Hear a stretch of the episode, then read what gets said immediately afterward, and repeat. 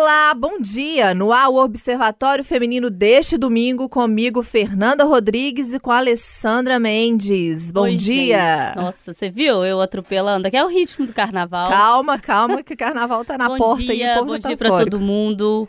Belíssimo mês de fevereiro, bom aquecimento já de tamborins para o carnaval. Não é? E hoje a gente tem aqui a presença mais que especial de uma ouvinte e que tem um trabalho muito importante, que é a Maria Vânia Magalhães, que ela é presidente da Colmeia, que é o Centro de Educação e Profissão. Bom dia, Maria Vânia. Bom dia, bom domingo para todos. É, um, é com imensa alegria e com prazer que sou ouvinte de vocês há muito tempo. Todo domingo escuto o programa. É, que nós viemos aqui para falar um pouquinho do nosso trabalho. É Da Colmeia também está aqui a psicóloga Natália Roberta, que é coordenadora pedagógica. Bom dia. Bom dia. Seja muito bem-vinda também. Obrigada. Obrigada pelo convite. Espero que a gente consiga debater esse tema hoje com bastante eh, argumentos, né? Principalmente chegando no carnaval, né? Gravidez na adolescência não é brincadeira. Então, e as meninas, a gente chama todo mundo de menina aqui, tá? A gente se considera somos assim, meninas, tá? somos meninas. E as meninas estão aqui para falar com a gente sobre o trabalho da Colmeia e também a segunda edição de um encontro que tem como tema Prevenção da Gravidez na Adolescência. Porque, como já foi dito aqui, é fevereiro, é carnaval, Sim. e aí o- né, os hormônios e a festa e tudo mais, mas a gente precisa ter responsabilidade e juízo, não é isso mesmo?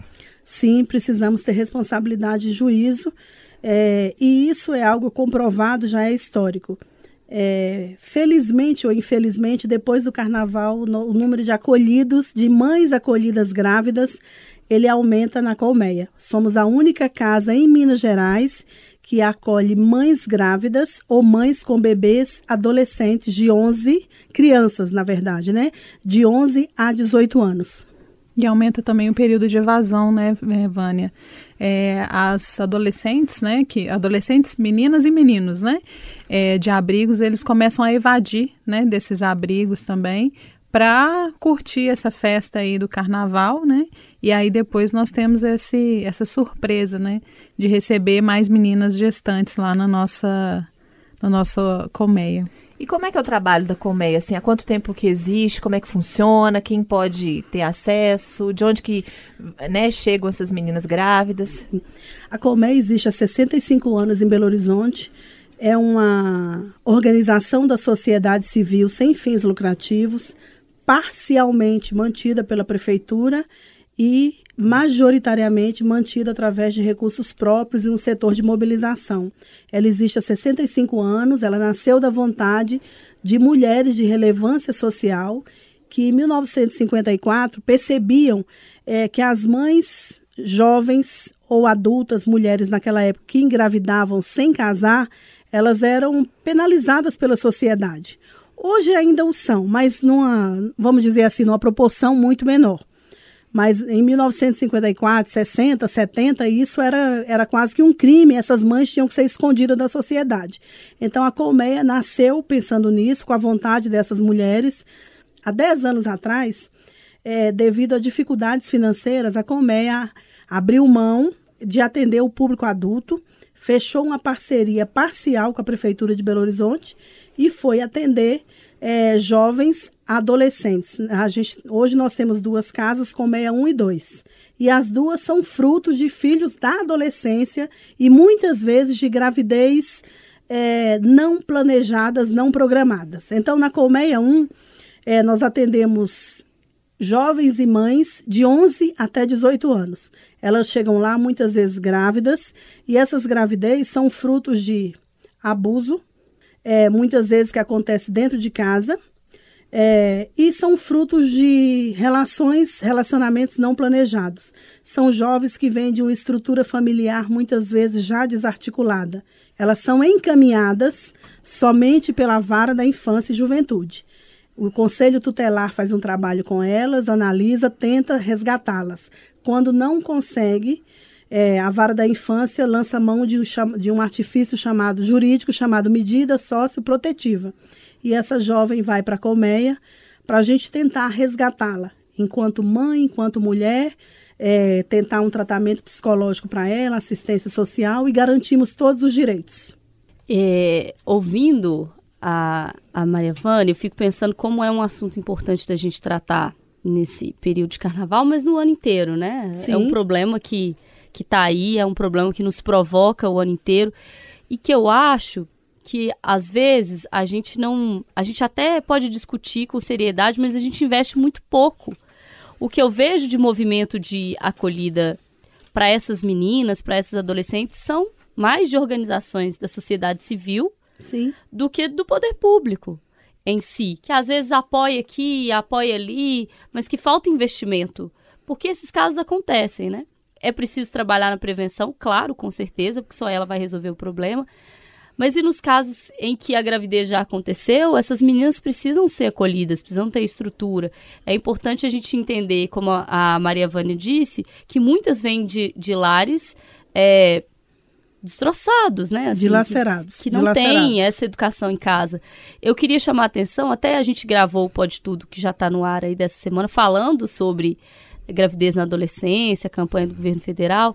O que me chama a atenção para uma preocupação nessa questão de discutir a abstinência ou não, mas principalmente é, em discutir que sexo abaixo de 14 anos é crime.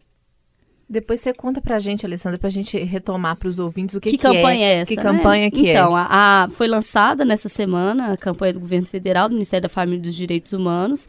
É, a campanha Tudo Tem Seu Tempo, para educar jovens sobre sexo e gravidez na adolescência. A ação tem foco, como foco, duas faixas etárias, de 15 a 19 anos e abaixo dos 15 a campanha ainda não está sendo veiculada, eu não vi, na verdade, nos grandes meios de comunicação, que, que me parece que vão ser publicidade, eu, eu ainda não consegui ver qual que é esse formato e tal. Fiquei preocupada no início desse foco desviar um pouco para a questão do preservativo, né, da, da, importância de se ensinar isso também, né, é, e isso me, me preocupa um pouco, mas o que eu acho que a gente precisa atentar também é que é óbvio que tem adolescente abaixo de 14 anos fazendo sexo com outros adolescentes abaixo de 14 anos, mas que quando a gente fala de adulto é crime, né? A gente viu nessa semana, por exemplo, o caso de um senhor de mais de 60 anos no interior de Minas, no, no sul de Minas, na verdade, que tinha um relacionamento com uma menina de 13 anos, é, e aí por ciúmes matou a menina facadas e então a gente precisa pontuar e chamar isso para conversa. Inclusive a gente chama agora para essa discussão aqui no observatório a nossa repórter Estela Torres, lá do sul de Minas, que acompanhou essa história. A gente vai ter mais detalhes disso agora. Estela. A menina Agatha Soares de Brito, de 13 anos, pode ter sido vítima de feminicídio em um crime premeditado.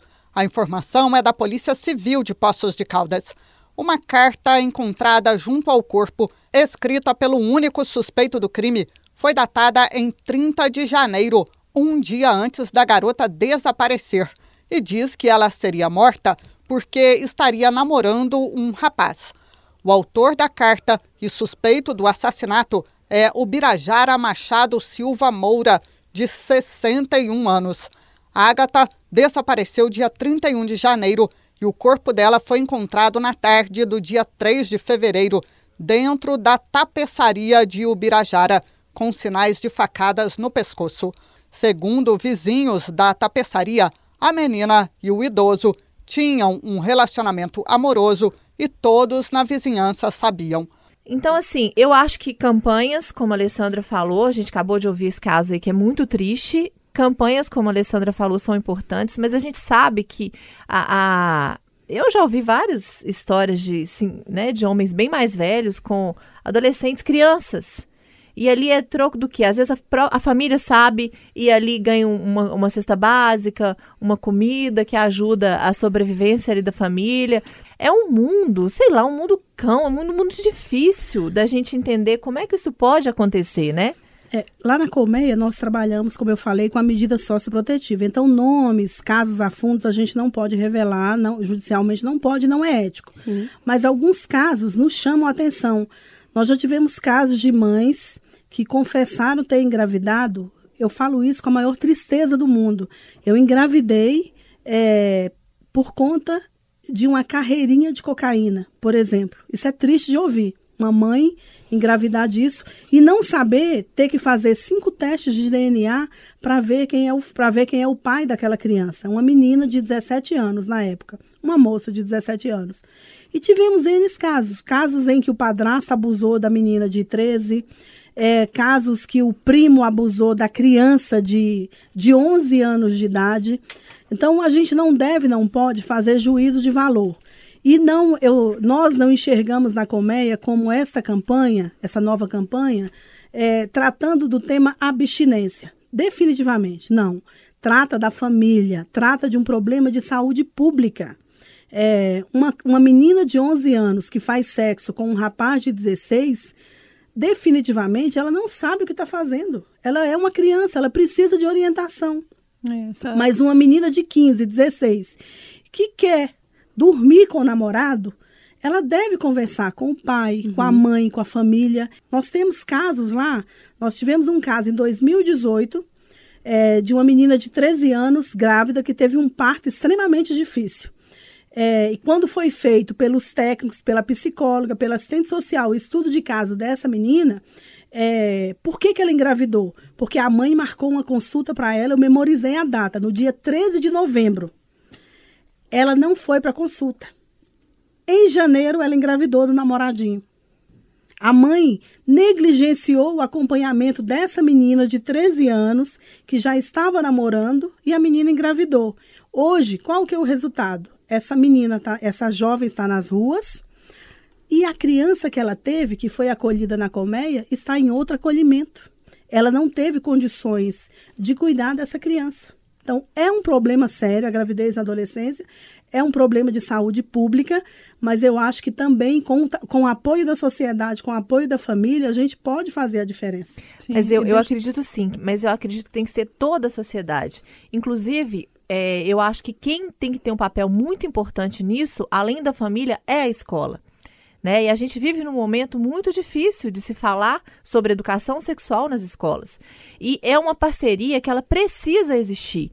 Não é que a escola tem que educar o seu filho, tudo, mas precisa se falar na escola, porque não, as pessoas vão fazer sexo. Não tem jeito. E, e, principalmente, não é como era na minha época, que tinha toda. É, ah, não, vou, vai ser quando eu casar, ou não. Não, hoje em dia é um assunto que você fala muito na escola com seu colega, com seu amigo, às vezes você não fala dentro de casa. E precisa ser Sim. conversado dentro de casa com os pais. Os pais precisam quebrar essa barreira. E eu falo como mãe, porque não é, não é fácil você sentar com a sua filha e conversar sobre isso, mas quando você pensa nas consequências de isso, atrapalhar o futuro dela, atrapalhar a vida dela, dela sofrer ou fazer mais pessoas sofrerem, colocar uma criança que vai vir dessa forma ao mundo, você fala, não, gente, é um tempo que eu vou perder indo com ela na consulta médica, ou é um tempo que ganhar, perder é um não. É um tempo que vai ganhar. É um tempo que eu vou ganhar conversando. E às vezes pra gente mãe é difícil se admitir que seus filhos estão crescendo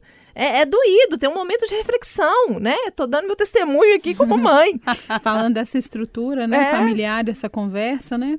É, tivemos essas campanhas aí de vacinação para meninas de 12 anos, onde alguns pais também se recusaram. Do HPV. HPV. Exatamente. Caríssima, inclusive, na rede privada. Exatamente. Então, já começa daí, já se tem um tabu, né? Se hoje a gente tem uma gravidez iniciando a partir dos 11 anos, a gente tem que falar sobre sexo. É claro que a gente tem que respeitar aquela faixa etária e entender que não é tudo que a gente vai falar para aquela faixa etária, mas principalmente sobre prevenção. Né? Esse é o principal ponto. As famílias que não se comunicam, a chance dessa da adolescente ficar grávida, né? E não esquecendo que a gente fala muito da mulher e da responsabilização da mulher nesse processo, né? Mas a gente precisa também informar os jovens, né? Os meninos. Os meninos. Porque os meninos também estão tendo comportamento sexual irresponsável. Há casos onde um menino engravidou duas, três meninas ao mesmo tempo, né? E aí, como que a gente faz, né? Eu, antes da gente vir, eu estava comentando com Maria Vânia que existe um documentário que chama Meninas. Esse documentário ele foi feito em 2006 e Rio ele, de Janeiro, não é isso? Do Rio de Janeiro. E ele é assim, é terrível. Ele, a, a, primeira cena é chocante. É uma fila enorme de meninas. Depois do onde, carnaval? Sim, após o carnaval, onde as meninas seguram um potinho que elas vão fazer xixi assim, milhares de meninas esperando para fazer o teste de gravidez, né? Então, e, e dentro desse documentário mostra exatamente isso. Um menino que engravidou duas meninas. E aí, como que, como que lida com isso, né? E uma família, inclusive, tinha uma orientação religiosa muito séria, né? E a menina fica grávida, e a menina é rejeitada pela família, é rejeitada pelo namorado, né? Então, a gente percebe que, isso dentro da colmeia, quando não se tem um apoio da família, essa menina fica em vulnerabilidade.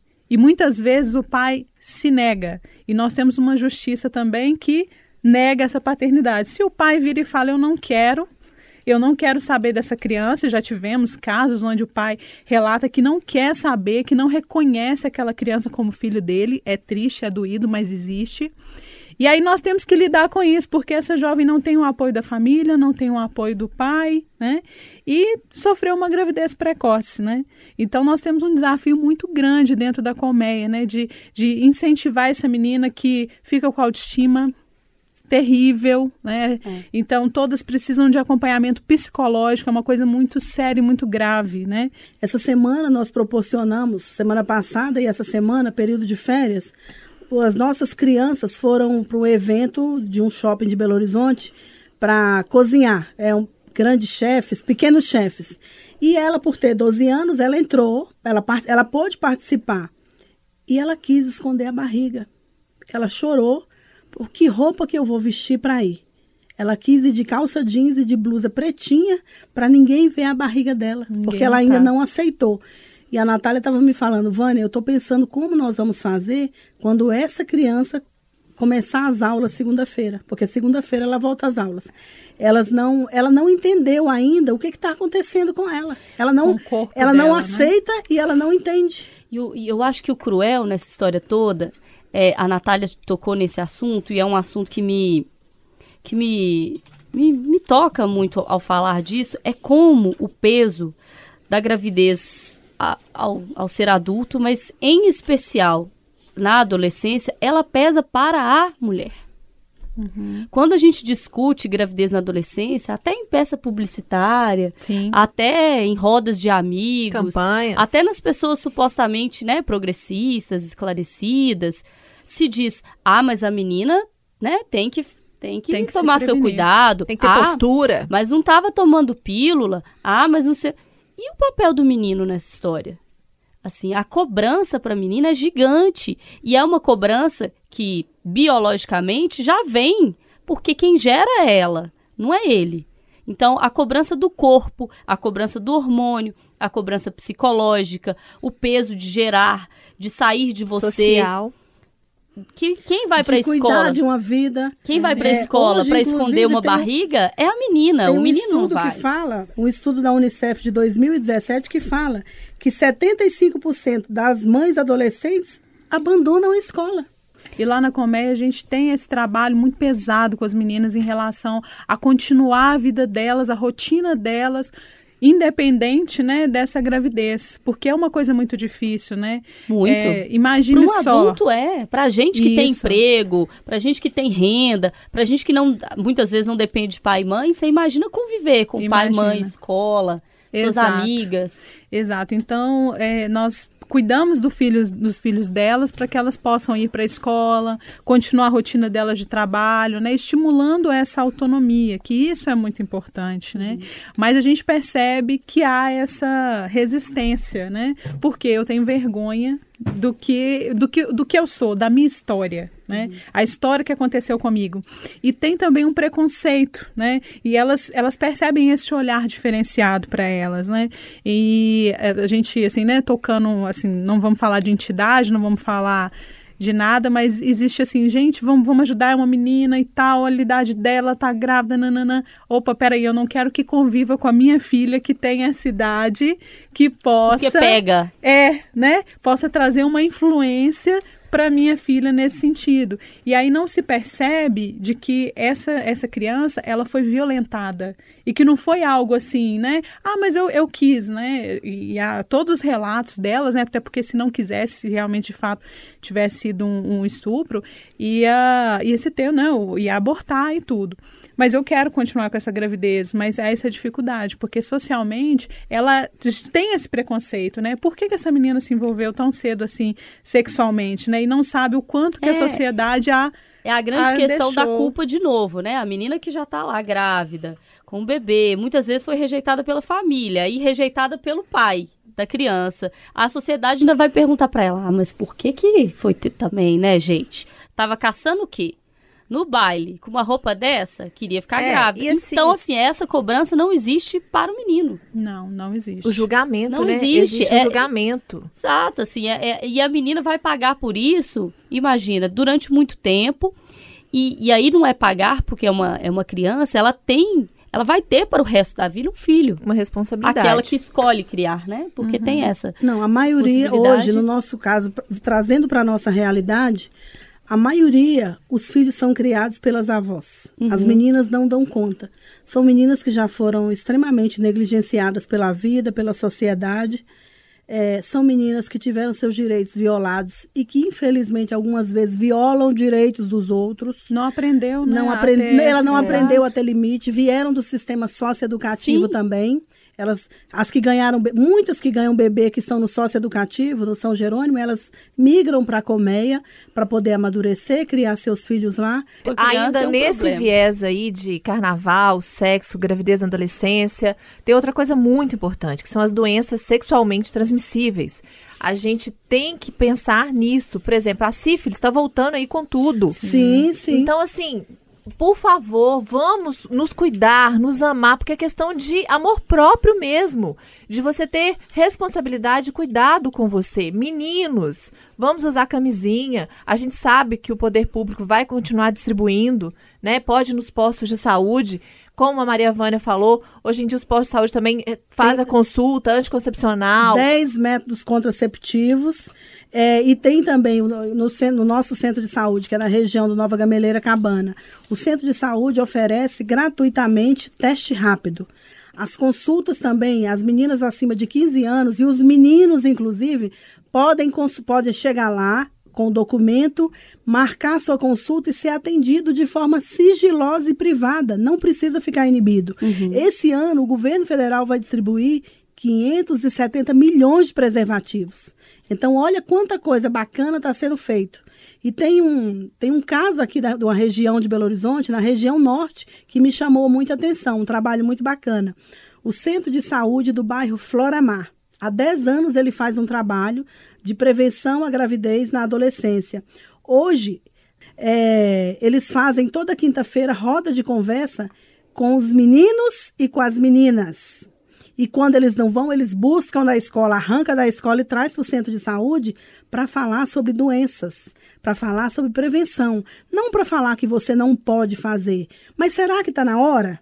Vamos esperar um pouquinho? É, fazer Vamos como, esperar né? estudar, fazer como? Como que eu vou me, como que eu vou me responsabilizar ou ser responsabilizado? Uhum, uhum. Como você bem falou, a sífilis está aí. Hoje, infelizmente, é uma realidade nos acolhimentos de bebês. Nós estamos recebendo bebês é, acometidos da sífilis congênita e custa muito caro tratar.